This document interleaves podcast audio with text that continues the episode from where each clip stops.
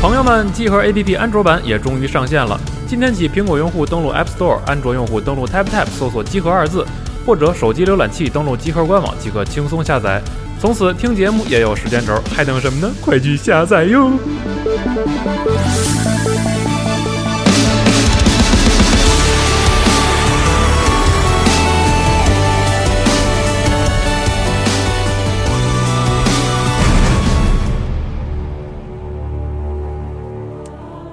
I have. When you have heard what I can say, and know it now, the Senate have concluded to give this day a crown to a mighty Caesar. If you shall send them word you are not come, their minds may change. Besides, it were a mock, apt to be rendered for someone to say, Break up Senate till another time, when Caesar's wife shall meet with better dreams. If Caesar hide himself, shall they not whisper? Lo, Caesar is afraid. Pardon me, Caesar, for my dear, dear love. To our proceeding bids me tell you this, and reason to my love is liable.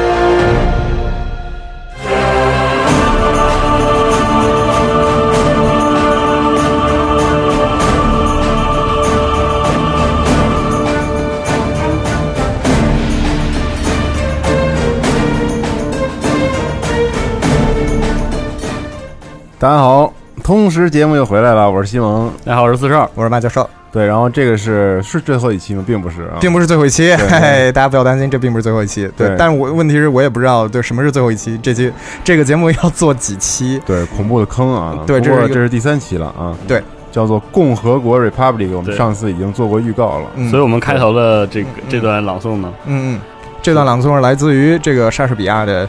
啊、这个著名的悲剧之一，呃，朱利乌斯凯撒。对，嗯他是这一段就是啊、这这段的一些大概意思就是在讲呃，这个元老院与凯撒的矛盾。嗯啊、这个全篇其实主角并不是凯撒，全全篇主角其实应该是布鲁图，就是最后、嗯最刺给杀给给凯撒刺客嗯最后一刀的这个人，啊、这个就是他呃的，好友是吗？对，他是一个好基友。对，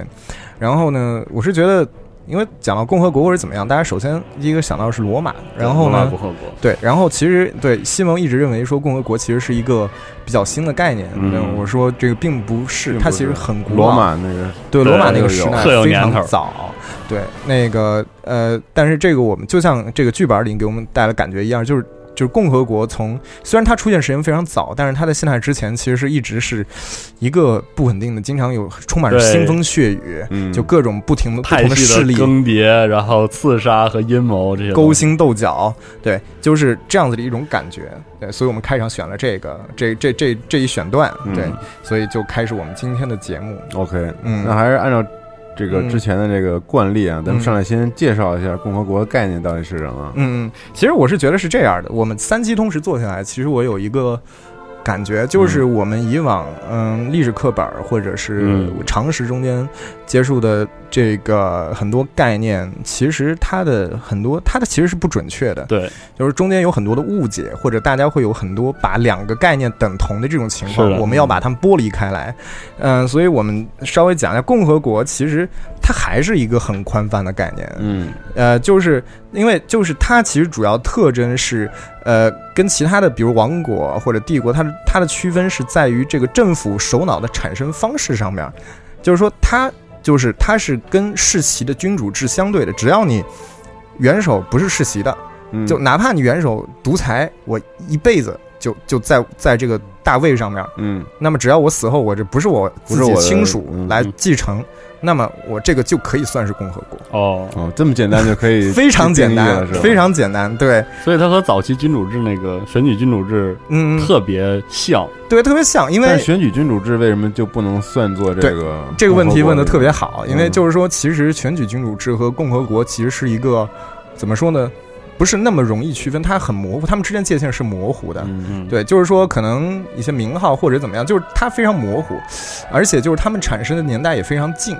就我之前不是说了嘛，就是说选举君主制他们的后续就是说，如果说一个王权，他那个王权没有抬头，这些权力没有集中在一个家族或者一个一个家族身上的话，那么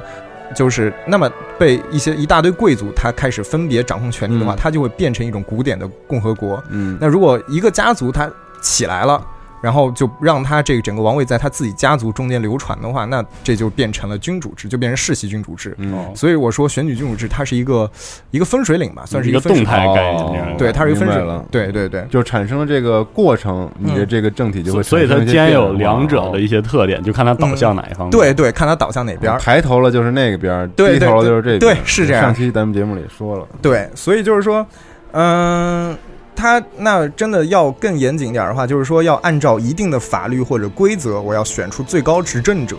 然后呢，然后这个就叫这个这个政体就叫共和制，而采用共和制的国家就是共共和国。啊，所以说，确实他他早期他的那个跟选举君主制从形式上面来说，确实不太好区分。嗯，那我们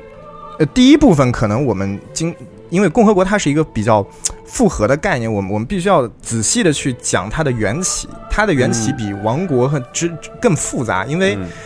这个概念其实有很多古希腊的这些哲学家一起构建，一并且用古希腊那些超级发达的城邦，嗯，他们的政治实践一起构成的这样一个概念，嗯他们是由时间和理论构成的，所以它跟王国这种相对就是，务实形成的法理概念不一样哦对，不太一样，对，确实。所以英语我们知道叫 republic 嗯这个词儿，对，它源自于这个古希腊语，要古古希腊语应该叫 politeia，哦还是就是呃，这个这个是其实它跟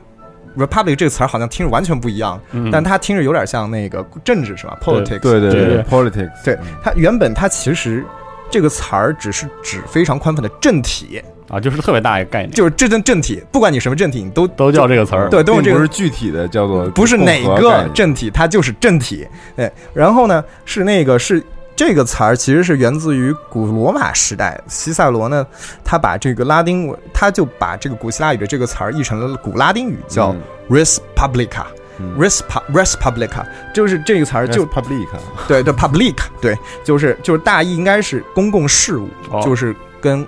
公共福利啊、水利啊、啊，城市建设啊这种东很西多人的事儿 涉及到联系在一起大众民生的事情。哦，叫做 res publica，哦市政建设之类的哎这对种，对这种东西。然后呢，直直到文艺复兴时候呢，在各个的西欧的语言中间，这个词儿就变成一个词儿，就叫 republic。嗯哦，对，所以就是意思，它这个含义很早就存在，但是这种文本嗯，确实很新的，对它是嗯，发展了一段时间才出现真正意义上的这个词儿，是吧？它慢慢怎么说呢？其实它这个东西也存在，只是。就是说，你可以理解为这个 “republic” 这个词儿，嗯，它经了经过了非常长时间的发展，一直到文艺复兴时期。才奠定然后，然后，但是是共和国这个，这个啊我说这个制度，它可能不叫共和国，哦，但是它早就有他他了，早有，他也在那儿发展，但是他们哦结婚了，在那个文艺复兴时候，他们产生联真姻，正意义上他们联系在一起起啊来了，是这。样的。对，所以就是说，嗯，这个我们讲的这个概念，其实主要是跟两个古希腊的哲人有关，一个是这个啊，一个是那个柏拉图。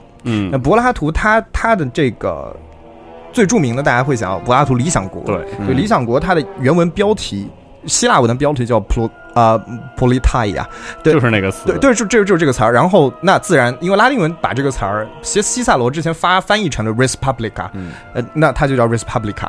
这个这个这个英文我就们，变成了嗯 The Republic Republic 啊，然后我们中文就叫理中想国叫理想国，也有一个译法叫共和国，也有一个然后就译法。很容易混淆。对，其实其实其实你知道，因为我说了，在古希腊语这个词儿意思就是政体，哦，对，它当其实时说的就像一本课本一样，是吧？政就治政政体治政治，对啊对，所以所以政它治学，它里面有好多不同的政体，啊， 那并不是只有共和国，他也没有觉得共和国是最强的政体，所以中文叫理想国，而没有叫呃共和政国治。就共和国这个译法不多，主要还是叫理想国哦是什么？理想的国家国，对，理想的国家，理想的政体，哦其实是这个它意其思实。是一种哲学论述，就是那种政治哲学的一种论述，对，是政治哲学啊，这这个是我还挺浪漫的，对听着对对嗯我大一还是大二，我们学我们修这门课，当时读的快死了，就快死过去了。就是，呃，就是因为就是嗯、因为古希腊的政治观念观念跟我们今天的很不一样，对啊，所以就是说，呃，就是说是这样的，就是说，所以很多但因为理想理想国它的英文叫 republic，所以很多同学可能。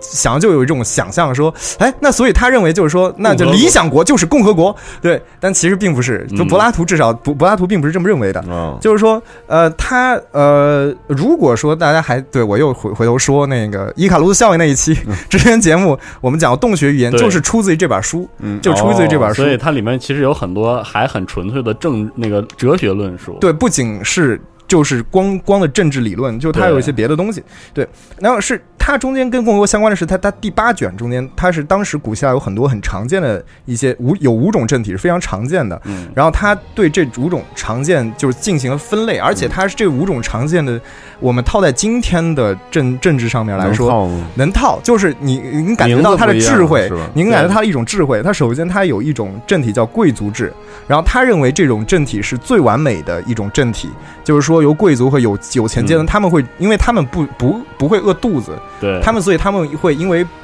比较富足，他们会去嗯追求真理跟美德，他们不会说你给他多少钱，他就，对吧？他他就他就这个其其实放在现在就是某种就是精英精英主义政治观对之类的，对，它是精英主义，就是说，但问题就是说它，但是这这个政体一旦就是陷入一些社会动荡跟内战，它就会被另外一种第二种政体叫军阀制替代。这种政府叫什么呢？就一般是军人把持的，就这哦军人把持的政体，他们一般可能会驱逐这些啊，它是被那个名誉和这个和这个对对名义来驱动，是对吧啊荣誉或者哦功勋，他们嗯追求这个东西。战场哦啊功对勋对是对，他们追求这个东西，他们追求名誉，啊然有后点类似那种不能说良性，但是很有活力的军政府，对是吧对，但是这个军政府他一旦掌握了权力之后，我想他起战锤什么啊的，对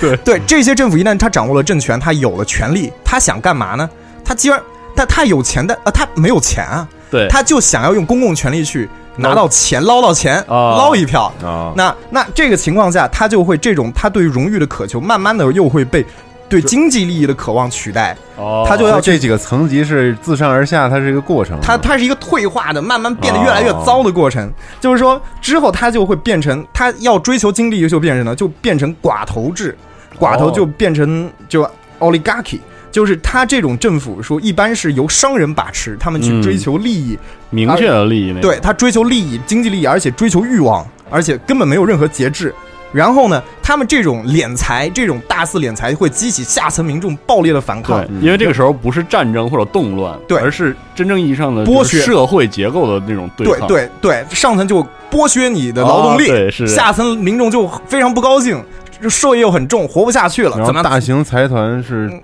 控制着这个对对对对，然后底下民众揭竿而起赛，博朋克，啊对，就是赛博 朋克， 呃人类历史就是一个嗯对不断轮回过程。嗯对，然后底下民众揭竿而起，然后他会建立什么？就会建立第四种阵营，叫民主 （democracy）。德德先生，对，就是德先生出来了啊。那建立民主，民主呢，就是他会强调自由最大化，我要将我所有的权利让民众，所有民众去享有它。然后呢，但是他们因为他们之前是怎么过来？他们之前害怕寡头，对他们是从寡头的那个高压政策下面活过来的，所以他们会害怕我们这个政府会落入寡头的手然后中。就走向另一个极所端。以，所以他们就会，他们就就是说，他们会有些人知道民众害怕这个，民众，但他们民就众这些一团散沙，没有知识，所以然后他就们利用他们对他们会利用这种恐惧，说，哎，我跟你们一样，我们也就是就是我是嗯代表人 民的，我代表你 们，我觉得我是我可以，我可以，我跟对吧？我天天是吧，就是为你们嘘送温暖，小区送温暖，我对关注你们的福祉，嗯所以我要代，我可以代表你们行使你们的权利，民众就会相信这个人，嗯这个特别强的这样一个一个人，他就会上台。他就会上台，他说我会一定会防止寡头政治，嗯然后他上台要之后保，证你的民主和自由。对对，我会保证你民主自自由。然后他摇身一变就会变成建主，建主对制，建主制英文是什么？tyranny，其实就是暴政。就是就是黑曜石那个星座叫 tyranny，哦暴政。暴政，对，但是那个时候的 tyranny，它还不只是说，就它本身这个词儿是中性的一个词儿，它其实指的是多数人的邪恶或者多数人的愚昧塑塑造，就是塑塑造了一个很强的个体。嗯这个个体就是它是代表一群人在行嗯使他的权利。哦它就可以对应现在的就是那种民粹主义政治观这样一种对感觉。啊哦对，有点有点这种。然后他，然后他是这个，但是他说跟民众说一回事儿，他但他自己自我又是另一要回事要去确保自己的权利跟私欲。哦他所以他为了确保他自己的权利，因为他这权利是不稳定的，人民给哦他的，所以他必须要驱逐那些对自己形成威胁的威胁的人人嗯，或者是那些社会资源，比如说一些自由言论，底下人说，哎，这个人他可能不代表我们，哎，把他。赶走，对，嗯把他弄走。大把家它弄别死对号入座。啊对甚至还可能会包括一些那种就是嗯塑造那种沉默的螺旋，就是用舆论来压制一波人嗯这样的状态，对对软性暴力，对，没有错，这没有样的，错。然后最后他就留下了一堆趋炎附势的小人。嗯，这些小人，他然后柏拉图认为这是最糟糕的政府，啊，所以所以后来 tyranny 这个词儿在柏拉图之后就变成了一个就暴政，暴政啊，就就哦就就是 tyranny。所以这是有当时鲜明的这个希腊城邦制的一种一种特色。你看，他认为最完美的政体是贵族制的，嗯对嗯贵族制，然后最弱的政体是最就就愚昧的一个状态。对对建主，然后民主也好不到哪儿 去，对，民主也好不到哪儿去。然后，但是但是我要回头再说一句，但是这五种政体，只要他的元首并不是世袭的，这五种政体全都是共和国，哦，它都全能是算和是制共和，制，它全是共和制，没有错。然后呢，在之后呢，柏拉图的学生亚里士多德，对嗯吧？他然后他就创立了这个，他自己有一本书叫《政治学》，但是他当时写这个书的时候，嗯嗯，存在这些他所描绘的这些嗯，这五种是希腊最常见的。哦，他都是有他是在叙都述有说这些他是怎么慢慢蜕变的，有些可能只是在第一阶段还没到第二阶段，但是他认为，他会到这个阶段。对他认为这是他是一种很退化主义的那种很悲观的一种看法，嗯就是最后一定会退化，一定会退化，一定会退化成这个这副德行。啊，所以就是在当时城邦制这样一个百花争鸣的百百花齐放，然后百家争鸣的状态，嗯这种这种已经存在的政治的变迁，为这些思想家提供了这个研究蓝本，对所以他才能提供这是五种。是没有错，他们哦不同的城邦有个人，他们不同的政治传统，不同政治传统就有不同的政所以体。每个城邦其实他自己都不太的一政治样概念都不太统一，有些类似，有些类似，有些不类似，嗯有些对吧？就是这个，我们在下面继继续讲到。嗯亚里士多德他有一本书叫《政治学》，对，这个这个是我啊，们、终于出现这个 词了。对他的 Politics 政治学。然后这个这个这这本书是我我记得是我们那那个那个政政治哲学课的要读的第二本。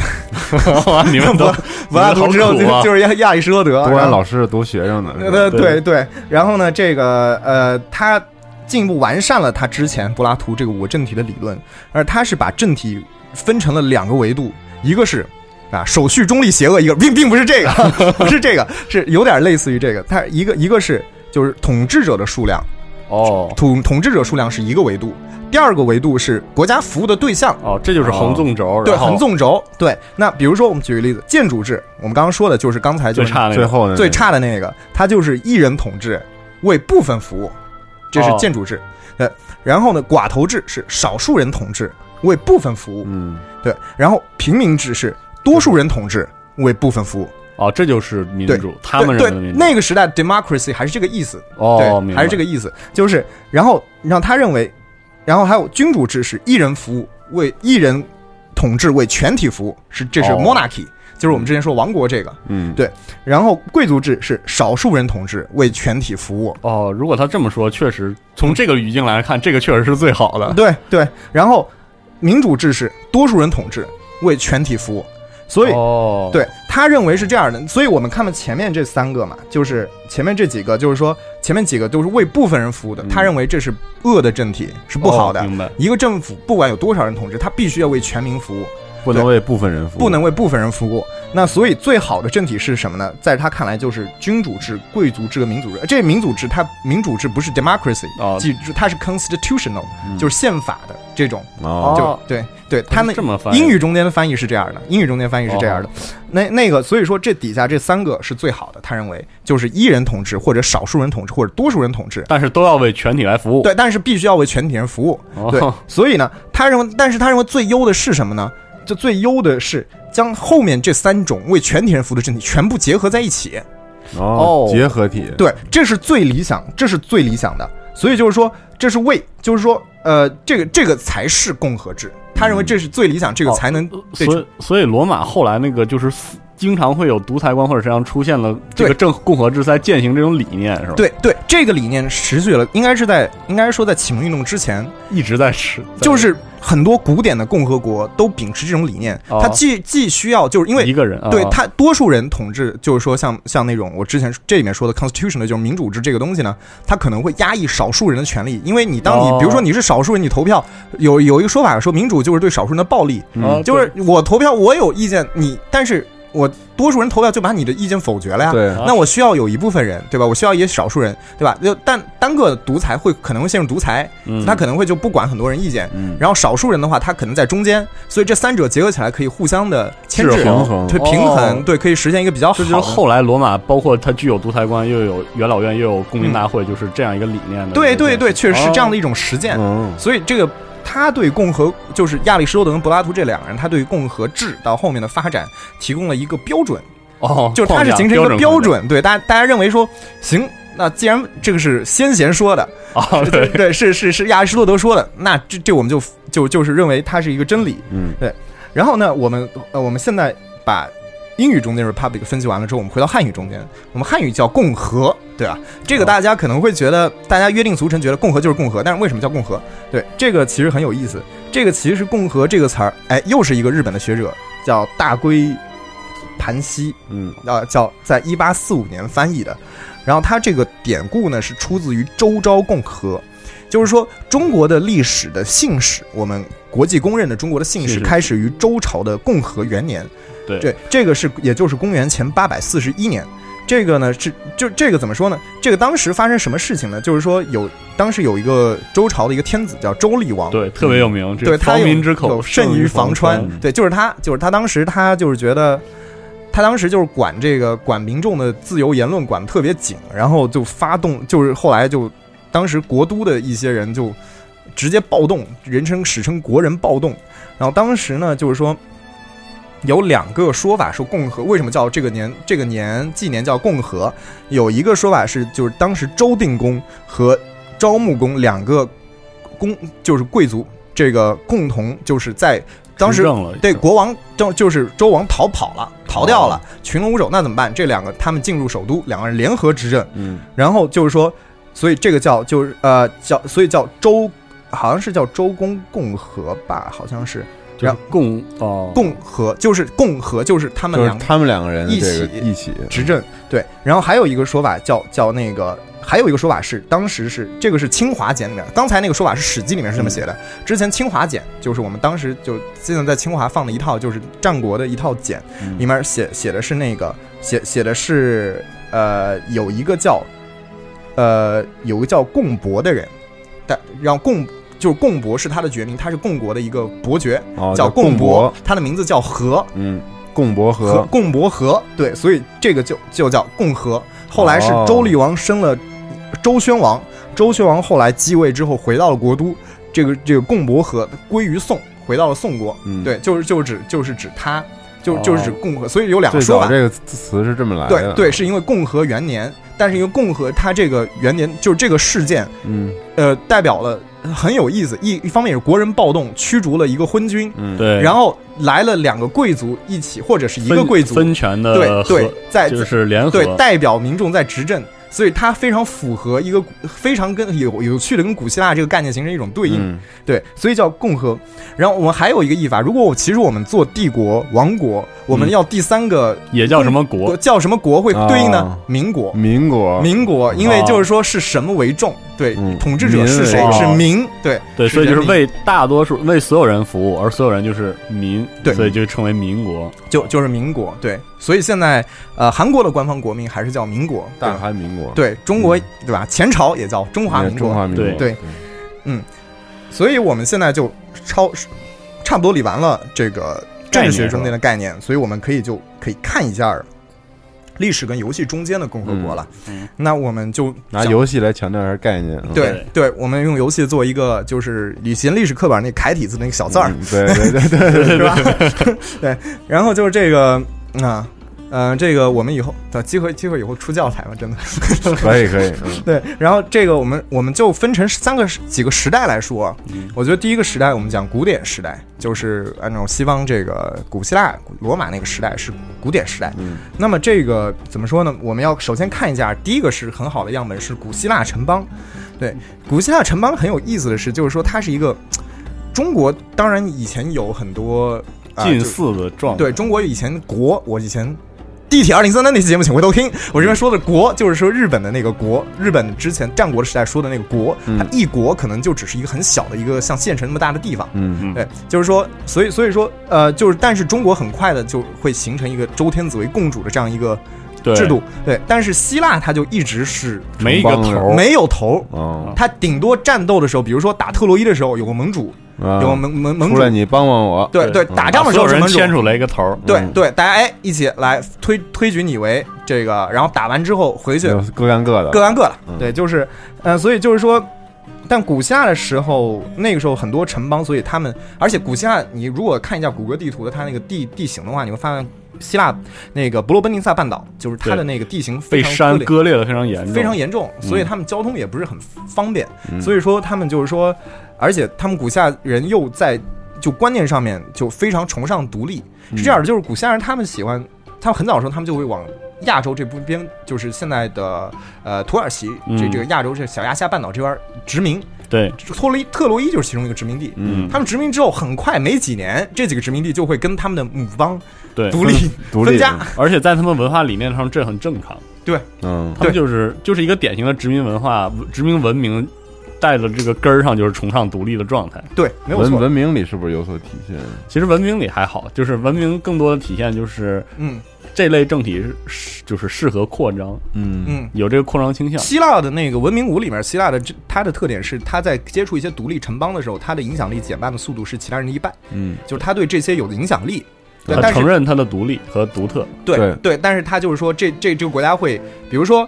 他你比你如说得承认他的那个，你你不去侵入他，你跟他对建交，跟他好，你跟他给他钱，他嗯一下好感满了之后，好感他会反正减一得直会很慢减，但但减得慢。嗯，比如说你他给英国，他可能会送个十年，送给你送马送骑兵，嗯，但是他给你送二十年，啊就是它的是这样节奏比较慢，对，是这样的。对，然后嗯。呃，希腊的它本身它的城邦这些中间呢，它还是以贵族制和寡头制比较多的。嗯，就是说，斯巴达就是这样一个一个特点。我们斯巴达斯巴达，我们接下来会慢慢说啊。这个就是就是它也有一个那个建筑制，建筑制也比较多。就建筑制跟民主制也是有很多的。建筑制就是你理解为就是一个政治上很强的人，代表了一大群人对去去去实行呃领导。然后也有一些民主制，民主制就是说典型的啊就是那个雅典当时对，雅典必然是一个最典型的一个民主制，就是说，而且它是一个直接民主制，什么意思呢？就是说，他每天他可能他城市里所有的男性的公民每天在那儿开会，只决定这个城市怎么办，嗯他们不干别的事儿，他们就每一个每天人每天可能开半天会，啊，都而且是直接参与到政治当中，对，所有人都必须在场，所有人必须在场，这就叫直接民主制，就是说，呃。但是就是说，但是为什他们是怎么做到的？因为我们觉得现代，如果我们直接中国十三亿人天天坐在一个地方开会， 决疯定哎了的，那但我们想想，这是不是最最好体现民意的，对不对？这绝对是，对，因为但是但是技术上面来说，实现不了，而且大家不可能，因为他那个雅典是怎么做到的？是因为他妇女跟奴隶没有公民权，所以他家务活儿妇女在家里给他干，嗯，然后他生脏产活累活奴生产隶力奴隶奴隶在在干，所以他们每天哎开个会，对吧？嗯咱们现在不行，不可能。就是说，呃，而且就这个很有意思，就游戏中相关的，我就找到一个，对，这个还挺恶搞，是《战神一》里头，就是《战神一》里头，大家如果记得的话，就是说应该是有一关是你要到雅典，当时是战神阿呃阿瑞斯在。在进攻雅典，嗯然后进攻，因为他要对雅典娜复仇，嗯雅典雅典是雅典娜的城市，然后奎托斯就要去那边去救救他们，救救这个城市，去击击退阿瑞斯的那个进攻。，然后那个就是当时所有的雅典城市民满地乱窜，嗯，然后打完也那可些以都掉是绿 魂，啊，他他杀完可以掉绿魂， 啊那些就是公民是吧？对那些就是公民， 然后就是掉绿魂，然后你打在《战神二》里面战竞技场里面，你可以。你可以选，就是竞技场里面不是可以选各种嗯怪嘛？你可以选雅典公民， 就是掉绿魂就满地乱窜，对，看你现实那人杀多少。啊哦，，非常黑色幽默，对是吧对，他就黑黑雅典，对，因为因为呃古希腊就是雅典人跟斯巴达人特别不对付，嗯对，就是特别不对付。然后呢，这个呃，现在我们因为我刚说就是它是直接民主制，我们现在其实我们现在多数民主制都是代议嗯民主制，叫 representative democracy，就是我们会选个代表，因为我没那么时间，我们要上班，我们要录节目呢，对，所以就是说要选个代表去进进，所以那这个是不一样的。嗯呃，褒贬来说呢是这样的，就是说，嗯，怎么讲呢？ democracy 这个词儿，民主，对吧？我们现在讲到美国人老是喜欢嗯说的民主，德先生，对，德先生他是有两个词儿，斯在西亚里面叫 democratia。democratia 这个这个 d demo de, demos 这个是是人人民、人民，呃 cratia 这个是强权，cratia 就是强权，就是说人民权利，对对呃对 cratia 我稍稍微再说一下 cratia，它的有一个名词形式叫 kratos，哦是吗？就 kratos 哦就是、啊哦就是就是就力是量与权就是利奎爷奎爷 kratos kratos 是什么意思？是暴力，是强权哦，，就是暴力的意思，对就是暴力所以叫这个名字有道理的。对嗯对，，没有错，来是的自希腊语。对对，然后就是人民掌握权力，然后就是说，就是人民掌握了一种很强的权力，而且 Kratos 就是强力这个暴力，你想奎爷那么暴虐，嗯， 对就有点不太好的意思。那然后那你看，如果你回头看君主制、寡头制，它叫什么？君主叫 monarchy，对吧？对寡头制叫 oligarchy，就是 archy 这个 archy。这个这 archy 来自于那个词根是来自于另外一个希腊语叫 ar archine 哦， archine，就是或者说 arc。现在我们说大天使 archangel arc。对，啊还这有个那词个那个，包括呃《神鬼寓言》里面上古的统治者叫阿阿孔孔，阿哦孔阿对，孔好像叫阿孔，对对，就是就是来自于就这个是统治，是治是治治嗯不是用强压那种，哦，所以所以德先生这个词一开始并不好，对这个词根并不是好，对。哦，就是有一些暴力和这个现在有一些粗暴不太好，就是现在有不太准确的演变，比如说是 democracy 是 demon crazy，就是 说疯狂的恶魔，这这其实不是的，股价也当然不会这样，但是确实不太好的意思，原本是嗯，那个现在听起来是特别牛逼的词。啊对嗯、对。 然后这个当时雅典实现它的民主之后，当时很多城邦觉得，哎，雅典这个特别好，然后就是因为他们制度也很完备，似乎、嗯哎好像人民也能实现他们权利，嗯就很多城邦就开始跟风。但是斯斯斯巴达一直坚守着传统，对，就是觉得斯巴达的它的很有意思，斯巴达的这个它的它的那个制度，就是它是建呃它是寡头制，它或者哦贵族制，但是它的它有一个特定的政体叫双王制哦，就是哦， （biarchy）。哦两个 Biarchy 正好是 monarchy 是什么意思？mona 就是 mona，就是这个词 mono 这个词根是一哦一一 by 就是二， bicycle 双轮车，对，自行就是车就是对就是双王制，双王制。然后他们有他他这个是怎么实行的？是他有两个世系，有两个家族轮流轮流，不是轮啊流，同时同出一个时人同时哦就是说，比如说你的家族就就是呃你的家族这个这个国王。第一，这个这个这个国王他死的比较早，哦，那么他的小儿子立刻继分工，但是他是可能另外一个家族那个那个家伙还正还壮在，哦年，他正壮年的时候，所以他们两个事情没有任何关系，他但们不是哦需要，但是此消彼长这样也不是此消彼长哦，他们是一个合作的关系。哦，然后明白而且是这样子的，就是大家在看《斯巴达三百勇士》这个电影的时候，可能就看到 Leonidas 这样一个他的王后就很强怎么样，对但其实其实实际情况是，当一个国王出去打仗的时候，一个国王得在城里边，哦，他得负责管理。哦，真的很符合斯巴达的这种准军事化的嗯这种政治制度，因为他对总要总在打仗，所以对肯定要有一个人牵头来打仗。对但是国家又不能扔那儿。对，国不可一日无君，对吧？哦，然后就是就他就弄两个王， 对对，但是但是多数的，包括那个战神里边儿，战神升天里边儿，就是当时你在闪回里边儿，你可以看到奎托斯跟斯巴达王，嗯但斯巴达王只有一个。对，其实这个是不准确的，就是因为哦历史上应该有俩。对明白了然后这个什么呢？就是说，呃，但是斯巴达它也不仅仅是双王而已，因为、嗯呃，三八勇士里面也有一个剧情，就他有是他有那个议会式的一个东对西三八就是记得中间有个桥段是当时 Leon Leonidas 他他爬上峭壁，对，然后在那个上面有个议会，然后有个舞女，就是对祭司在跳舞，然后就有一群老头子对对在在那儿在那儿，然后说：“哎，你这个不能出征或者怎么样啊？”对对，然后他就一脸就是觉得你们这些老不死的这种这 种。对，这个其实是是因为确实在斯巴达，同时他就在这两个王背后还有五个真正手握大权的这个执政官，嗯这哦执政官有一年的任期，但是可以无限连任，而且还有权审判国王。哦，这是一种就是很很奇怪早期那种分权的议会那种感觉。对，是，但是他也有两个王，也有权利。哦，对，所以它是一个很混杂的，它也可以也算是共和国，对，它也可以算是一种共和国。然后呢，它而且除了这五个执政官以外，还有元老院跟国民议会，哦所以它实际上，所以大家说斯巴达其实真正意义上是寡头，是阿里啊奥利嘎 i 这种，对就是哦少数人为全部人服，少数人，哦，还真的就是一撮一撮人。对对对，啊，少数人为部分人服务，部分人对服务对对，为部分人服务，对。然后啊这个，呃，然后这个就是古希腊的情况，但是希腊这个大家可能大家了解的不多，游戏中也表现的不多，因但为是它其实并不是一种特别稳定，然后长时间存在的一种状态对，而且比较混杂。啊。对，就是就是它比起瑰丽的那个充满情节的和乱伦的嗯希腊神 话，就是希腊的政治没有、就是、没有太多的对于文学或者娱乐作品并没有特别的影响，那种就是呃留到现在优里势，没有特别的哦优势。对有道理，对，那剩剩下接接下来就是古典时代，还有一个就是罗马共和国。对这个对特别有，对，罗马共和国其实我们在帝国那一期其实已经嘖讲过了，对嗯讲过那个他法西斯，讲那个、那独个裁者，独裁者那个独裁官这那些个独东西裁官对。然后他罗马其实也是按照罗马史来说，他罗马王政他时期，王政时期他最后一个国王叫做卢修斯塔克文苏佩布，嗯对他他是哦、是是不是是这个人的呃是对这个是这个这个这个国王他的儿子强奸了一个贵族妇女，嗯然后呢，最后导致故妇女自杀。然后呢，他的亲戚叫布鲁图斯，哎，布鲁图斯叫这个名字的是不是都有反骨？好 像是哎对，然后呢，布鲁图斯，然后他这个他起兵推推翻了国王，然后呢，后来他又这个这，然后这个在就是在公元前五百一十一年的时候，罗马人驱逐了他这个国王，然后嗯结束了王政时代，建立了共和国。国家这个时候开始由元老院、执政官以及对部族会议三权分立，对然后这后这个阶段的混乱混乱状态，我推荐大家可以看一看那个日本女作家岩野七生的《罗马人的故事》，嗯，她她这个这本书，我以为你。要你要推推推荐那个什么罗马浴室那别个，别别！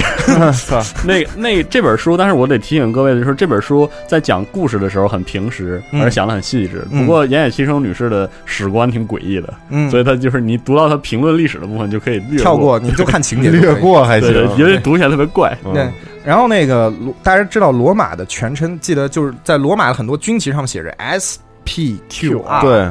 对，那那是现在什么好多那种牛逼的酒什么的，对对哎对对是对不对，是？嗯对，那其实那个是什么呢？那个是拉丁语 Senatus Popula 呃 Populus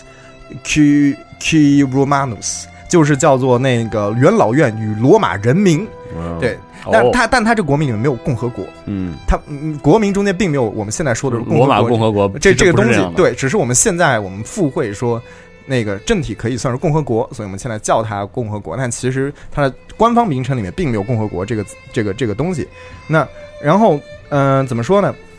对，就像四十二刚才很早之前就已经剧透的一样，对，其实就是这个啊，这个掌握国家实权的这个元老院是由呃贵族产生的。首先，他这元老院是由贵族代表贵族，嗯然后呢，这个执政官是由百由百人队议会从贵族选举中间产生，行使最高权力，这是一个人，嗯对吧？？部族会由平民跟贵族共同组成，嗯议会领袖为首席元老，七年一期，嗯七年为一任期，每人最后最顶多只能做三期。嗯，我先说一下这个百人队，因为这个罗马本质上是这个义务兵制，嗯甚至它甚至其实比义务兵制还要重要，就是它的军队体制本质上就是它的参政议政的基本单位，嗯对所以百一百个公民是一个战斗单位，同时也是一个政治单百位。夫长，所以这个嗯百夫长非常重要，百夫长对不仅仅是军事指挥官，对他还是这一百个人当中就是最有威望那个人。对所以百人队英白拉嗯多，对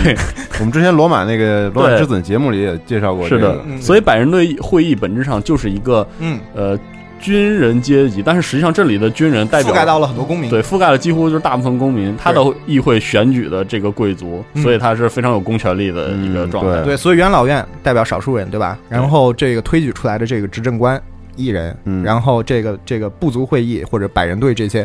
平民，三嗯啊三个嗯三个政体合一，共和国、共和制，对，这就是亚里士多德的三理念权分立，完美的体现完出美。他来也。不，这还不是真正意义上的我们现代说了三权分立对，但但是他有一些权权力力的分制开衡，对，哦有有这个东西，就是他们就就是这是很朴素的、很早期的这种古典的共和国，就罗马确实是一个非常完美的例子。嗯，然后在我们罗马二全面战争中间呢，就是它有一点体现，但体现的不是特别明显。嗯就是说它是一个很简单的派系，就是这个派系或者它的势力是由家族构成的。然后呢，就是说你在开始那个战役之前呢，你可以选择你自己呃所在的家族，那个家族呢会对你的执政有一些呃加成，不同的加成。然后呢，在但是在问题是你你不能说你在这个家族为这个家族干活儿，你把这个家族在国会里面势力他妈的弄巨大，然后其他家族势力又巨小，就那个不行。就是凡你的家族的影响力在国会中过高或者过过低，都会导致叛乱，所以你要平衡，你要平衡三家，所以说，有的时候你必须也要，比如说你自己有一些将让军，步或者对你将军什么，你也要让其他家族人来当将军，让他打几场胜仗。有的时候也有一些任务要交给其他家族人，嗯不然的话，别人会觉得你想错，你想他妈对阴谋颠覆共和政体，对，我就想独裁搞，你，对，啊就是就就是一群人就搞你，就就就所以说，所以所以这个这个所以要平衡，而且就每个角色这个。就每个家族有很多不同的角色，这些角色有些是将军，有些是海军上将，有些是政治家，他们他们都有两个属性，一个属性叫做声望，一个属性叫野心。就是说，声望是直接影响你的影响力，然后那个野心，这个人特别有野心的话，他如果只比如说他野心特别高，那他的声声望的那个加成会非常高。就是说，这个，所以，所以说，所以说，你要特别要提防那些有野心的人，你要算嗯好，你要把这两个属性算好，让自己所有这个家族所有的人跟其他另外两个家族所有人加起来，这个数平衡值好差不多。嗯那么要那么平衡好，对，不然的话你就等着等等着内战吧，到时候就罗马直接起他妈的满编的几队哦，对，对然你后可能你这时候正好在什么德德意志在打仗之类的，然后就崩盘了。你就 game over 了。对，其实就是这个派系这个概念，在大量的共和国游戏中都要体现，可能就是嗯应该说从古罗马时代，罗马共和国就留下这样的传统。而且它有很有游戏性，就是对它很有游戏性，就是那种。嗯、就是那种随时给你点危机感，对就是你没有那种特别你稳追求的不是一方面的独大，而是对平衡。而一种平衡。对，所以我们结束就古典时代，呃，我们在帝国那一期，我们讲到古典时代的结束是就是呃西罗马帝国的崩溃，嗯，对，这算是中世纪的开始。那么西罗马帝国的崩溃以及蛮族的这些入侵，这些这些蛮族他们他们入主这个这个西欧各各地，那么这个它。的原，它最后导致的结果是什么呢？就是我们这次总算可以好好讲一讲，因为之前帝国那一期有很多观众说，就是我们为什么不讲一讲？就是就是那个之后，就是在西罗马罗马崩溃之后，呃，出就现对的事儿欧洲欧洲是是就是它的社会发生了怎样的变化？对，就是其实我们这期可以好好讲一讲。是这样的，就是说你想一下，罗马一个帝国崩溃了，没有错，它政府崩溃了，它没有军队，它没有这些，但是存在的还有什么？第一，人民，人民仍然在生活，人民仍然在它广大的国土上生活。第二，还就是罗马的城镇设施，这个东西还在，对啊，你可以把那一个领这个把一个领袖驱逐，把他们军队赶走，但是这些物理的东西仍然存走在不。了。对，嗯像罗马的那个代表罗马的文明的象征是那个它的饮水渠，对它那个饮水渠，它那种灌溉设施，是的它这些东西仍然保留还有着。洗澡的地方之类对，的，洗澡堂，对澡堂，对吧？然后偶尔还有一两个日本人还有穿越过来，对吧？那对，对，这个这个还是存在的，哎，也还是有居民在中间生活的，而且商业生活大家还是要过日子呀。对啊你没有政府，对吧？你还是得过日子，还得吃饭，对吧没错？那所以这个，那这个，所以这个城镇中间就是说，那城镇之外呢，因为没有军队了，没有罗马，没有没有罗马军队在那儿维持治安了，那么就会有很多的这个啊盗匪，还有一些流寇，当然还有一些蛮族的这些领主在城外，就是就是就是瞎晃悠，可能是劫打家劫舍啊，或者是劫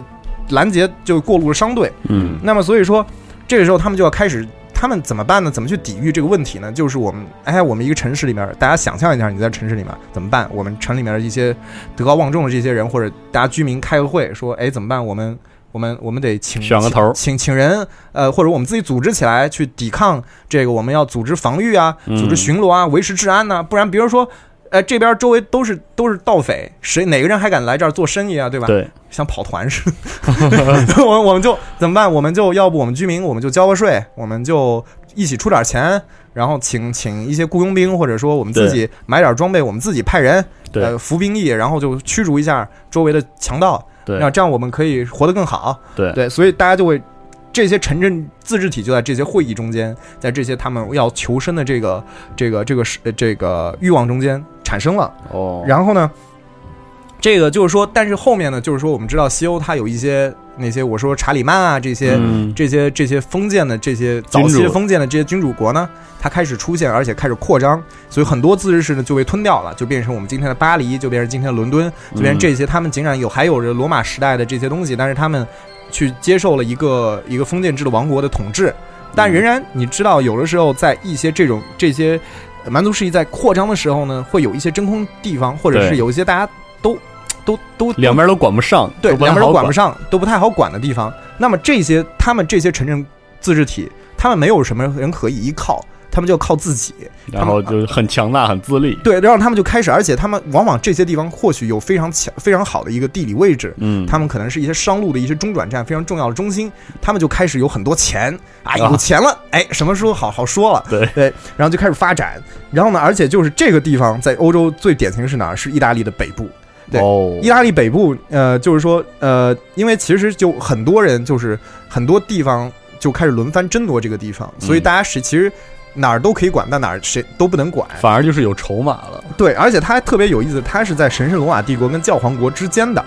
它所以说教皇国、神圣罗马帝国之间它的关系一直很微妙，所以管的也很尴尬。有的时候很和平，有的时候不和平，有的时候嗯还打来打去的，嗯所以所以中间就是这个这个他们都觉得，就是教皇国跟神圣罗马帝国觉得，哎，其实要让这一些这这一些一个个小的城市，分我散们缓开缓缓缓冲带，嗯，多好，因为你看他们这些国家，他们这些小城市，他们又不可能派兵过来打我们，对就不会对我们造成什么威胁。同时又把对面都挡住了。对，对面对面也同样的，就是说他们缓冲带，那我们边界就不需要那么多兵力，就对那么对对戒备，那挺好的。那我们就让他们这样吧，反正他们也孝敬我们，也会交钱儿对交钱，嗯那那就就挺好的，就就就这样了。然后所以呢，就中世纪城邦就开始在这种权力，而且在想东边儿，神罗马东边是什么？拜 占庭，拜占庭可能他还是想要恢复罗马的疆土。对，所以他其实，在教皇国、神圣罗马帝国跟拜占庭之间，所以嗯它是处于一个权力的冲突以及缓冲带的。那所以这个，而且再加上意大利这个位置，它的地中海的这个位置，它对于贸易来说特别得天独厚。嗯，然后呢，所以它这个意大利的城邦的商人几就富可敌国。大家都知道威尼斯商人啊，这个其实。对，在文尼文文明五里边儿，就是威尼斯的特别的一个单位叫威尼斯商商人人，对对他，威尼斯无法扩张，无法扩张，无法军事去占领，他只能把城市夷平。他唯一扩张的方式就是派一个威尼斯商人，嗯然后去把那个城邦买下来。把那个城邦买下来，对直接就是出有钱买，钱就是有钱。嗯对，然后就是说，嗯、那个，所以这些商人他们富可敌国。我记得我们刚刚说的这个，呃，刚刚说的五种古希腊政体，嗯有一个政体是追求追金求钱，利益，对，追求经经经济上的利益，然后他们富可敌国了之后，他们就开始想要去争夺国家的权利，然后他们的政治上影响力就越来越大，然后这个阶层跟现在意大利的黑手党或者南部意大利特别像，它是以家族为单位对运营，就是一个家族，他们强调家族这个东西，然后这群这个阶层就被称为呃 patrician，对不对？叫 patrician，然后这个所以就是在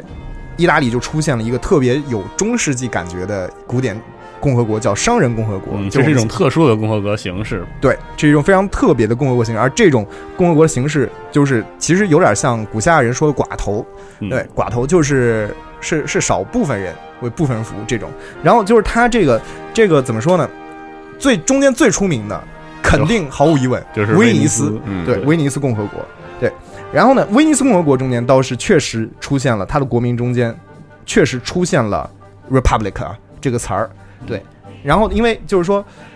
威尼斯共和国可能可能是我们就是就是就是呃历史最悠久的，在意大利的这些城邦共和国中间是历史最悠久的了。然后它而且它最早它的它这个是。是在八世纪初期的时候呢，它原本其实是是隶属于拜占庭帝国的，嗯，原本是隶属于拜占庭帝国的，但是他们在这个他们，但是他们自己他的自治程度非常高，而且他们在第一次选举出了他们的领导者一个叫厄苏斯的人，然后这个人是被拜占庭的皇帝就是承认，嗯而且去任命的，就怎么说呢，有点可能有点感觉像是现在的香港特首，就是对他们这个香港人民决定，然后中央政府点头，对，然后有啊基本法，对对，有基本法，对，是这样，有点有点这个感觉。然后呢，但是他之后其实他这个人后来就是我们第一任的威尼斯的公爵，对，叫 Doge，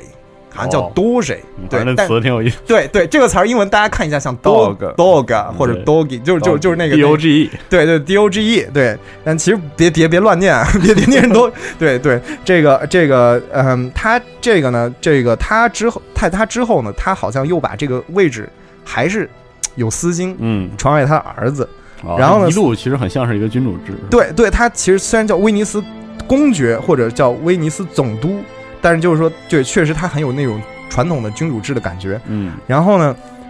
所以很长一段时间，威尼斯可以算是一种独裁或者是一种建主。嗯一直到十二世纪，就是四个世纪之后呢，他们开始才开始最终又回到了选举制这样一个传统上面去了。嗯然后呢，而且后来还出现了一个叫做一个代表平民，但实际上是由四百八十名富商组成的一个大议会，嗯，叫 Marshall Con Consiglio 还是叫什么，并不会念啊。然后反正出现这样一个大议会，然后再从大议会中间又选出六十个人代表贵族上层，就是这这种富商它的其实元老有那院。种上下院、上下对议对院的对感，这个觉这个四百九是大议院，嗯对啊，他名义上那名义上代表人民，实际上全是有钱人。全是有钱人，但名义上它代表人品。然后上上面就有一个元老院，元老院代表上层的这个嗯有钱人，对。然后呢，再然后然后当然他们中间不会不是我们会选出一个威尼斯的总督嘛？对这个总督就是又一个人，你看又是又是这共样，和国，又是共和国，所以它又是一个亚里士多德式的共和呃混合的政体，对。然后呢，怎么说呢？但是这共和国怎么说呢？它虽然很长时间因为在缓冲带中间，所以它没有呃算是能够保保留一定的独立性，但是它还是在这些周围的帝国的阴影之下，嗯，对哎帝国邪恶的帝国，对，然后呢，这个呃，当时的北意大利这个北意大利地区这个共和国这个黄金时代的时候呢，这个教宗他是最强大的军事势力。对，而这个但是但是这个当时的这个意大利这些城邦一个一个的一个一个的嗯，被外国的强权，比比如说毕竟大家都是各自独立的、对独立的政治对，还是你真的。别人要揍你的时候，对你别人还不管教皇国的时候揍你的时候，对，你没有又办没法还手，你有钱也没办法，你是这个的钱不能变成军人啊。对啊你，不能用钱把人砸死啊！对，所以所以这个像法国、西班牙，甚至罗马帝国，就一个个开始去打他们。毕竟有钱，对有钱还遭人眼红，而且而且当时是各个大强国之间，它有合纵连横，变化不嗯断。这个而且佣兵集军团，他们非常依赖佣兵集团，但是佣兵是他拿的钱本办性事是什么？你谁给钱对，多，谁是大爷，对吧？对你给你给我今天给我那么多，哎，法国王倾全国之力给我那么多钱，让那就我倒何戈，对，何必还拿着少的钱干这些事儿呢？对对，那我两份儿钱都赚，我还把你 把你给揍了，对吧？对，挺好的。然后，所以就是经常佣兵军团在一夕之间转转换阵营，地方政府之间也，地方政府也在数周之间就会容易建立一个垮台。然后就是说，而且一一五二七年的时候，罗马还遭到了，就是罗马市还遭到神圣罗马帝国军队的洗劫。然后这这基本上已经是就十二世纪以来西罗马灭亡之后，德意志军队再没有染指过的永恒之城。又又被罗马弄了一遍。所以说，所以说，就是当时当时呃一些一些城市，比如说佛罗伦萨、热那亚这样的小的共和国，嗯也是一夜之间，就是同一年在同一年遭遇了相同的命运。所以可以看到，就是说。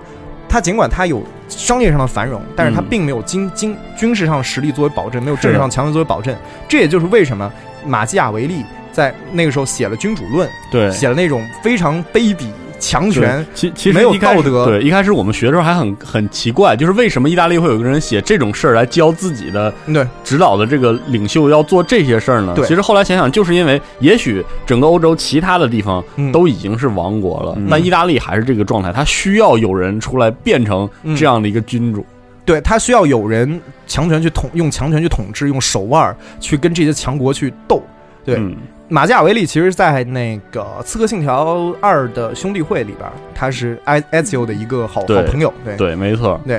然后那其实我们这讲完了威尼斯之后，其实四十二大可给我们介绍介绍在，我们可以说说这个是时间的游戏，不对只是《十字军之王》。对，对，我们可以先说《刺客信条》，嗯，因为《刺客信条》，说实话，因为二代的舞台发生在意大利。对，它其实二代和一代有一个特别鲜明的一个嗯变化，其实也跟其实也跟育碧做游戏理念在提升有关。就是嗯一代因为是耶路撒冷那个状态，对，嗯你会觉宗教得的对神权的，钱不是特别有用，对，整个剧情呢也跟钱没什么事儿。嗯，嗯但是二代就不是，二代你的家族世仇你是一个银行家，对你，对是福你要赛的一个银对，行家你就对不再是为了宗教的目的去刺杀，嗯然后去捍卫自己的信仰。你复仇的方式不只只不只是要杀人，对，而是要嗯做生意。经营你的家族的对，产业而是他开始不不，游戏中间有做生意，但是他有一点是家仇，对就是他们要向波吉亚家对复仇，是家族这个概念对非常的明确。对，然后他父亲就是他有一种继承了就是家恨的那种感觉，，对，但是不只是宗教的上的狂热，对，而是一个家更族个人、对更人的个人、族更家家族、感。更血统的那种，对，，然后你要做的还是把整个意大利那个把罗马或者是 把威尼斯买下来那种感觉对对，有哎就是有觉得啊经营系统，对，突然觉得有钱了，真好，对这样的一种感觉，而且路上还偷钱，对，偷钱，对对对，撒钱撒币，对，是的， 对。然后再说，然后我们说回说回到这个 P 社游戏当中，就是嗯 P 社特别喜欢共和国。对，《王国风云二》对，《王国风云二》的第三个大型的就是脱胎换骨式的 DLC，就叫共和共和国对，然我后们之前说过，前一个是叫罗马遗产是罗马是那第二个还是是第一第二个还是第一个？它是充实是拜占庭这个帝国，对对，但是它这接下来又会为呃共和国对这样一个我们第三讲的这个主角，因为因为有了这个共和国这个概念之后，它终于有了一种就是政政治体的概念。因为以前就是它各个地方都是以文化组的方式来分嘛，对但是呢，它就很明确的引入了政体这个东西，就是共和国。嗯而共和国的标志呢，就是在在《王国风云二》这个时代里，当然就是威尼斯，对就是这个标杆儿对标杆儿。嗯然后威尼斯在 C K 二里的玩法，简而言之就是两个字儿叫看 海。因为呢，对对因为就是它是它带来的是一种截然不同的游戏玩法，嗯因为你特别难扩张，嗯，就是首先第一点就是我我返回我们说历史故事，就是请大家注意一点，就是中世纪，嗯中世纪的时候，一个国家全部是商人，这意味着什么呢？嗯就是他们在法理上是站不稳的，弱的对就是他们没有贵族头衔，对，放在那个 C K 二里，就是 C K 二这么一个玩法理的游戏里，嗯嗯你的人物其实是不是贵族，嗯，你根本对就没有特那太麻烦了，对，你就没有贵族头衔，因此在 C K 二里，你的领地就不能有这个叫什么，就是不能有城堡这个概念，因为你不是你不是个角领主不是一个对，对不是一个军人那种，对，对，然后整个这个游戏在你玩威尼斯这个共和国势力的时候，你会发现一切事儿，其实我们玩的不再是血缘，而是钱，对，赤裸裸的钱， 对金玩钱，钱金钱交易，对。然后呃，和其他这个，比如说封建封建国家相比，威尼斯的继承嗯更复杂，或者其实也更简单。嗯这个这个里面就是几大商人家族，嗯几大家族在每一次这个叫叫总督对卸任的时候，要进行一次这选个举选举对，然后这个选举呢是还不是投票，嗯并不是这种投票，而是对说你的每个家族出了这个人的综合实力，对嗯年龄啊，然后你的领地数，你获得的金钱，对钱对对，主要还是钱，对，然后那个就是有一个综合得分，嗯，有那完蛋了，种那对这这次那个川普赢定了， 对，就是有点这 种感觉。所以所以嗯就是每一次要要这个一到这个政权更迭的时候，嗯你要做的就是怎么让自己家族自己家族下一任，他不是说你的儿子，就是他这个 C K 二的游戏中终结的判定不是你你的嗯。国家的继承人不再是你的血脉了，对对对对，因为但是在威尼斯不是，威尼斯是你的家族的继承人不再是你的家族人，哦，你就崩盘了。入赘了或者被人给干掉了，是吧？ 对，然后，所以在这个状态，你就开始大家就是散尽家财，拉拢各方势力，对这样一个状态。嗯而另外呢，就是呃，威尼斯人，威尼斯文化组作为共和国的这个人，嗯，他不能，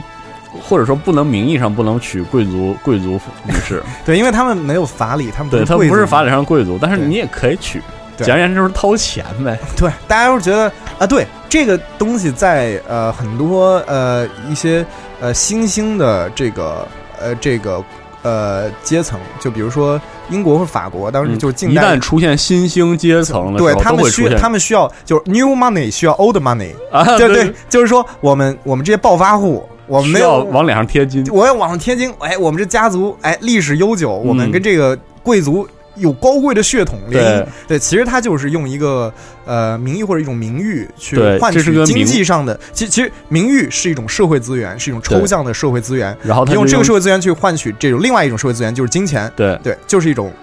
是的，交而易对而且还有就是在这个威尼斯，就是共和国这样一个组里，有一个玩法是不行的，因为他们不允许入赘，啊，因为你不是贵族，对所以别人不会上赶着来嫁到你家 来，所以你的你的女儿，啊所以他们共和国家里的女儿，嗯，大家培养都是让她成为一个健全的、嗯独立的、精明的女士，嗯一个女商人，哦而女商人而不是说让她有很好的外交或者阴谋，因为她嗯因为你不能靠婚姻外交获得更多的领土，对，因为因为传统的 C K 二的玩法是这样的，就是嗯觉得就是 C K 二绝对证明一点，生男生女都一样，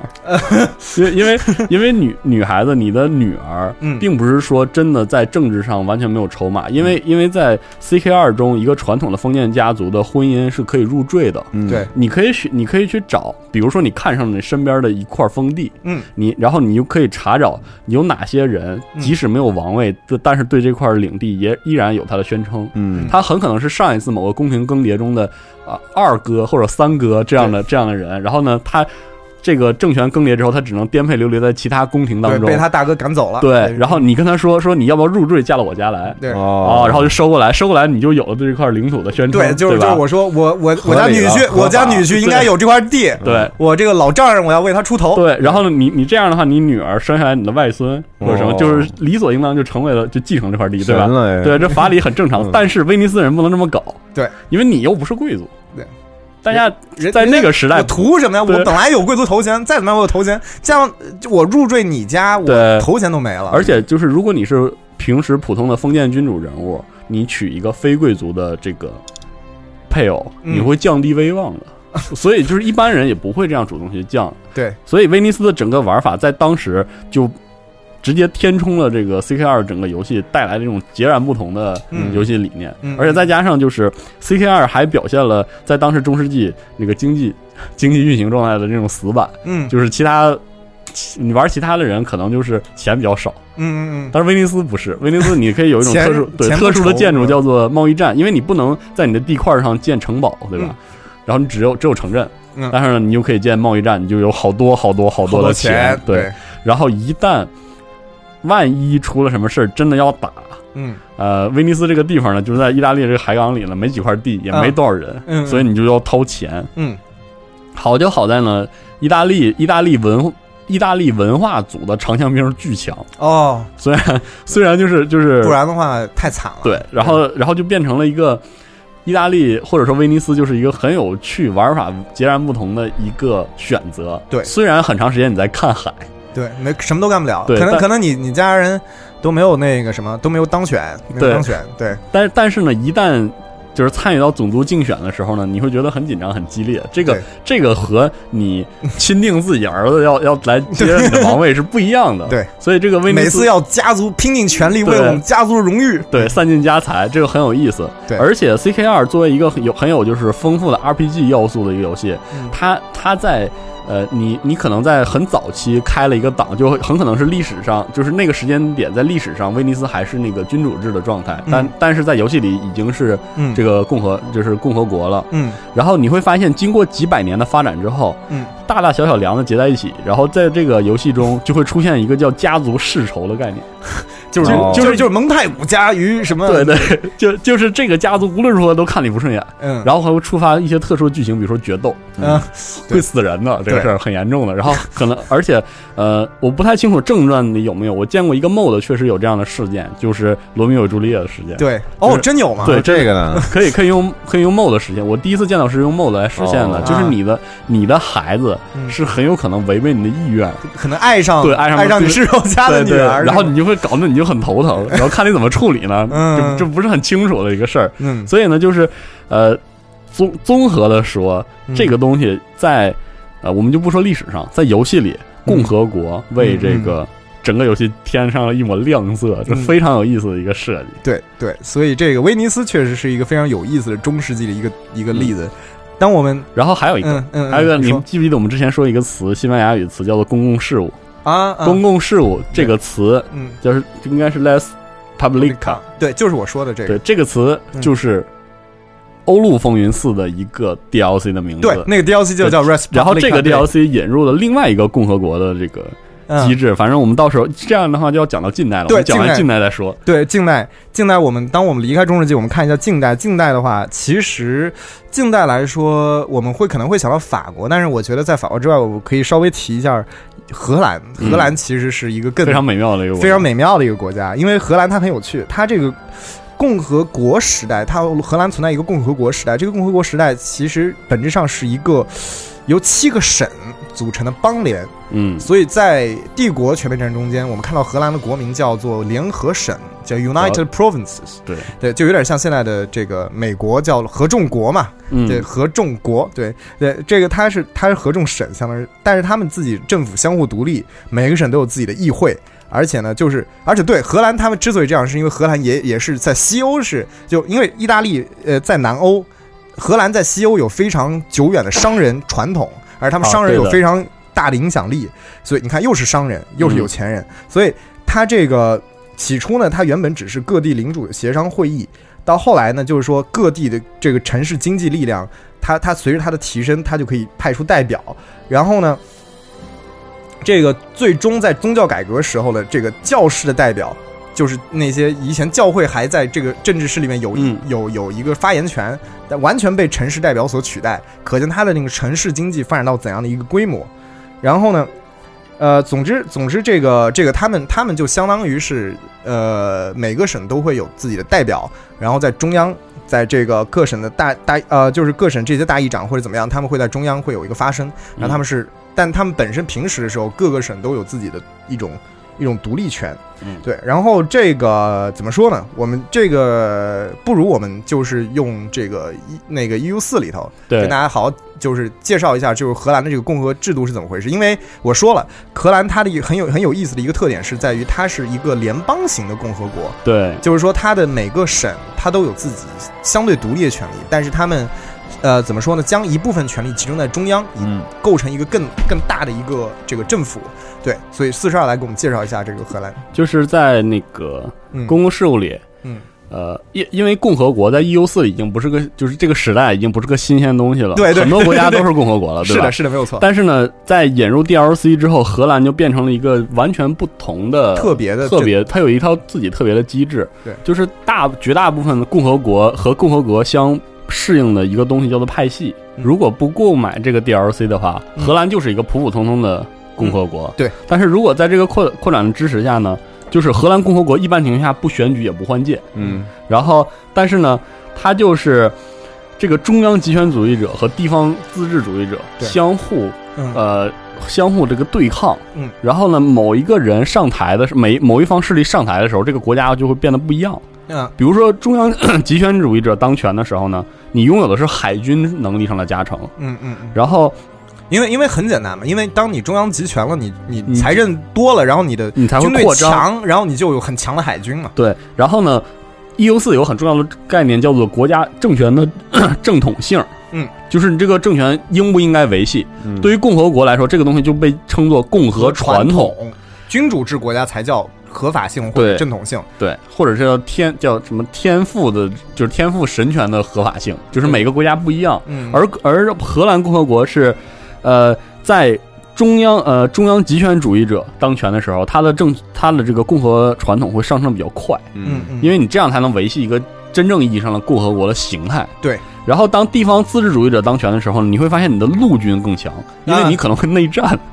对可能会打起来。对，所以各省要扩充军备。那对，嗯但是在这种，然后这种情况下呢，陆军的花费也会降低嗯，但问题是共和传统不会增加，嗯嗯你嗯，而且很可能会倒退，嗯，因为大家分离开呢，那就因为就是。这边共和国怎么复辟成一个王权？就是共和传统降到零， 你就可以复辟了。对对然后呢，如果中央集权主义者掌控国家呢，最个最高领袖每四年选举一次，嗯，每对，次选举的时候刷两个人，嗯就随机两个能力的候选人，一个呢是加强中央集权力量，嗯另外一个呢就会增加这个地方自治主义者的这个政治力量。嗯嗯嗯，如果你让地方自治主义者，呃，地方自治主义者掌控这个国家机器的话，嗯这个这个领导人是终身的，终身终身任职的对，终身执政。对。然后，除非就是他会一直这样控这样统治整个国家，除非中央集权主义者政治力量重新高过嗯，另一方，对你才有机会把它替换为所以，对，所以荷兰就是这两个趋势嘛，就是就是地方分地方自治分权，嗯，或者是中央集权地方削弱，对就这两个趋势，他们不停的轮番上台。是的。然后这两方势力的力量在游戏里是体现为各式各样的事件。嗯，嗯，你要通过精细的选择来操控两方的势力，这个跟你的玩法有关。对，所以看共和国还是首先对这这些商人共和国，你想玩这内容交钱，嗯对， 其次其其次就是其次就是就是它会给你带来非常不一样的游戏体验。是的，嗯，然后，其实我觉得我们说了这么多，我们说了一个中古典古典时期的共和国，然后我们说了一个中世纪中世中世纪。纪再讲了一个近代的，对，我觉得有一点就是，我录节目之前我还保留这个很很错误的观点，就是我一直觉得共和国代表着先进和一种新，它是一种新的东西，嗯，但实际上应该不是这样。对，它有悠久的传统。对，它可以说是根植在这个人类人类文明。对，因这为个发展过程因为它当中是一种渴望，它是一种理想，它是一种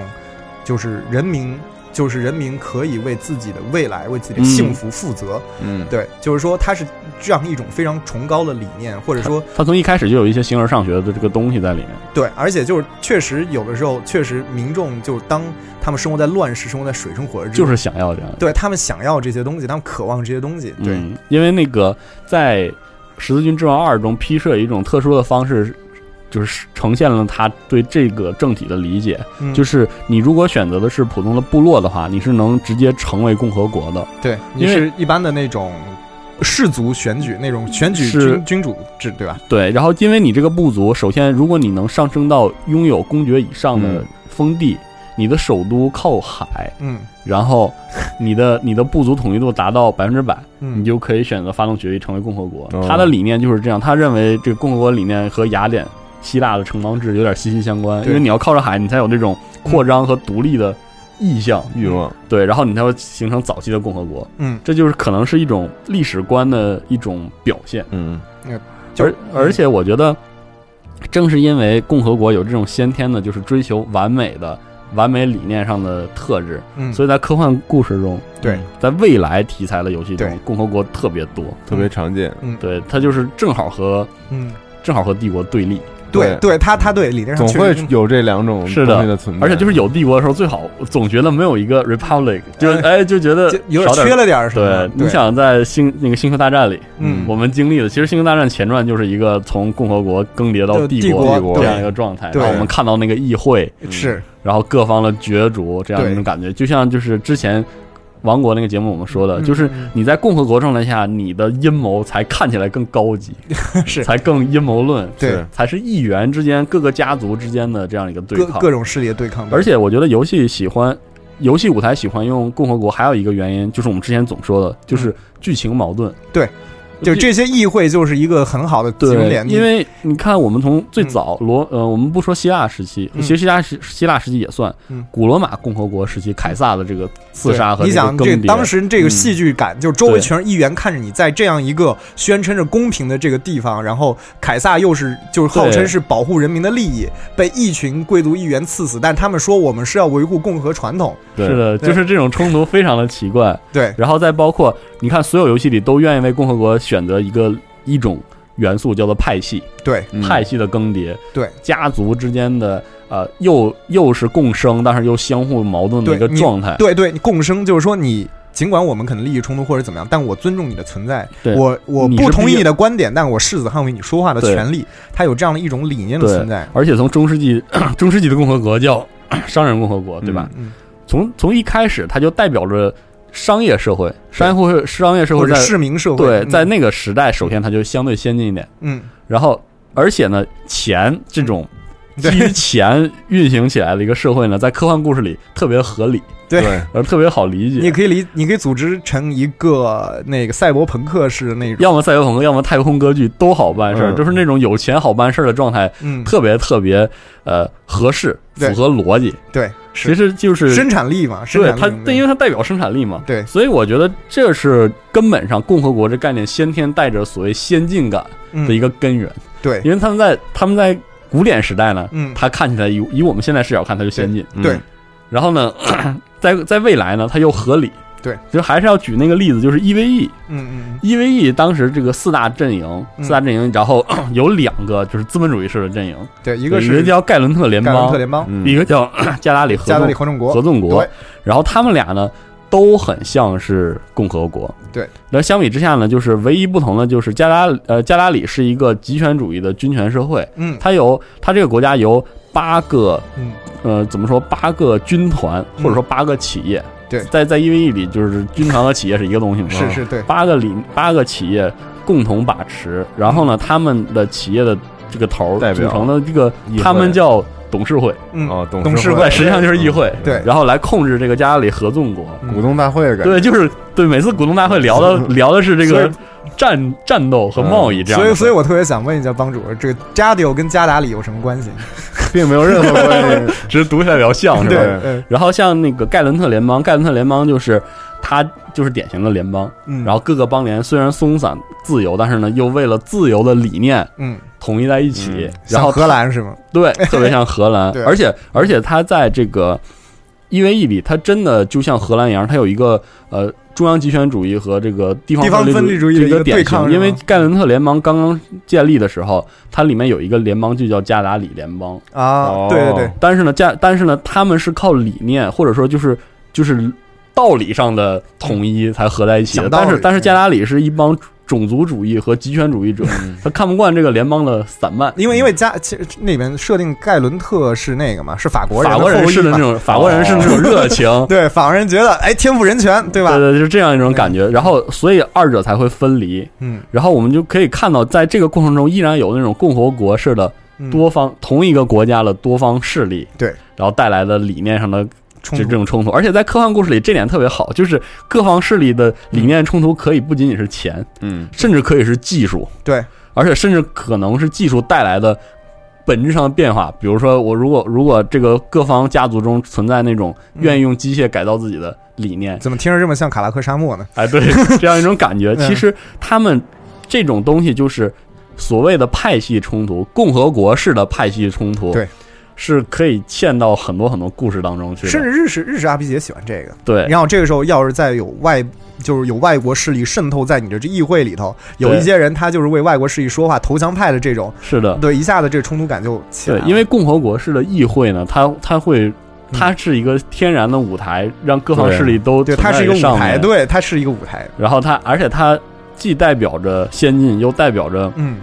就是就是那种古典式的浪漫主义，就威尼斯式的浪漫主义。对对然后就像那个辐射里，我们也有新加加州州共和共国加州共和国，对，它 NCR 它可以在就共和国这个东西，它可以在一个后启示录风格，在一切都消亡之后，它代表的是一种我们对于过往繁荣的一种嗯一种向往，一种先进的，每个人都有饭吃的这对样一种很而简单的理想而。且无论如何，共和国这个概念都都有着当时柏拉图和亚里士多德它有对一种于对对对完美完美政治理想的对完美的政治形式是什么样的，对这样的一种理念的思索。对所以它在任何情况下一旦出现，它都代表着逼近完美又对不完美的一个状态。我们可以看到，就是新加州共和国也有它的问题。对，有它的问题，但是它至少它代表的是一种对完美的向往，是的，对一种理想的向往。对，而且在现在这个时间点，每我觉得作为一个人物喊着为了啊，嗯为了共和俄国国，对，总这之样的大家一下他身上就有了一种圣人的光辉，对，有这种自由民主的光辉，很是很合斗理。士的那对种，对，就是你想，哪怕星那个星球大战到最后都会、嗯嗯都会把这个理念，就是把理念的冲突，前传里理念的冲突，欧比旺和阿拉金的冲突变，就是对对对，就是你居然会落在这个维系共和国传统的还这是对还是帝国传统，，对，就是都会落到这一点，你就会发现这个东西相当的嗯，泛用，对，就跟帝国邪恶的帝国一对样，它和就是正义的共和国嗯对，它不像那个王国是属于过去的，它也是一个不断延展的对状态，因为它从一开始它就诞生于嗯，思思维、嗯思想的这个提炼当中。对，所以呢，它和帝国一样多变，它对可能和帝国多这个多变和善变的理那个根源的原因不一样，但是他们俩都是很对，我们可以，所以所以我们可以这么理解，这其实我们可以理解为他们是三个小伙伴，对从小手手拉着手，在人类黎明的时期就一起长大。对但是这个王国老的比较快，是早的早老阵， 对杨哥然后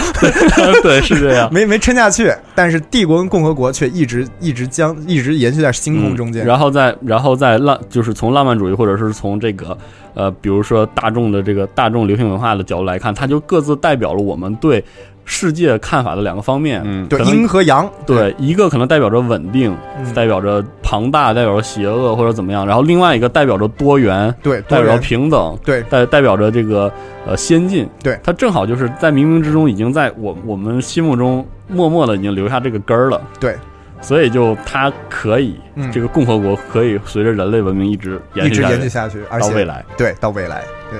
所以说了半天，这三种政体里面，似乎只有王国很难存在于未来的对族群里面。对是这样的。对，但是王国它自己有一个特别有属于它的过去的一个特是是光辉的这是种对记就像上期节目，其实就是当时后悔没有嗯提到，你像沙丘就是王国哦，，对，所以呢，王国虽然沙丘，嗯对我们总说嗯属于过去，但是我们需要嗯错位感，或者我们需要其他艺术表现的时候，我们还是需要还是可以王用的。国。所以就是通识目前为止讲了三种国家都嗯嗯，有它自己的魅力在里面。没错。我觉得听完这三期节目，大家嗯，就可以去玩《欧陆风云》对对，可以和《王国风云》了。对对这个东西挺有意思的。对，就再也不会对那些乱七八糟的名词感觉头疼了。对对对，共和，国。然后我最嗯后咱还要再强调一遍，嗯就是共和不等于民主。嗯对，我说共和的标准非常宽泛，你嗯只要你只要别就是一家子就是儿老子传儿子，儿子传孙子对，就就就就可以叫共和国。嗯，对，就是共和国但它的是范围否比民主并不一定。并不一定，但嗯民主基本民主里也未必它一定是共和制。比如说嗯英国，它其实挺民主的，但是它是王国。对，对，嗯所以所以就是这个不，大家不要把民主跟共和国划等号。嗯如果大家听就是这期节目给大家听了，可能有点云里雾里，嗯不要紧。但是如果听完这期能够最后学到这件事，呃，明白这这个这个东西的话，你就获得了历史知识加一，对对，没有嗯这个就没有什神么了。对， 历史知识加一，加一对对，所以大家希望大家以后不会被这个各式各样的乱七八糟的这个名词搞晕。对它背后有很多很丰富的故事，对很有意思。嗯，对，那么听完了，我也准备去买一款这个游戏玩一玩。好，那感谢麦教授，看下期我们来聊东方的这些。对我们通识其实还有很多事情要讲。对对对因为通识通识毕竟是各式各样的知识嘛。对，我们对下期可能会讲东方这个概念，对我好好准备一下，对，嗯可以，那就先这样了。对我们下期再见下期再见，拜拜拜。拜拜。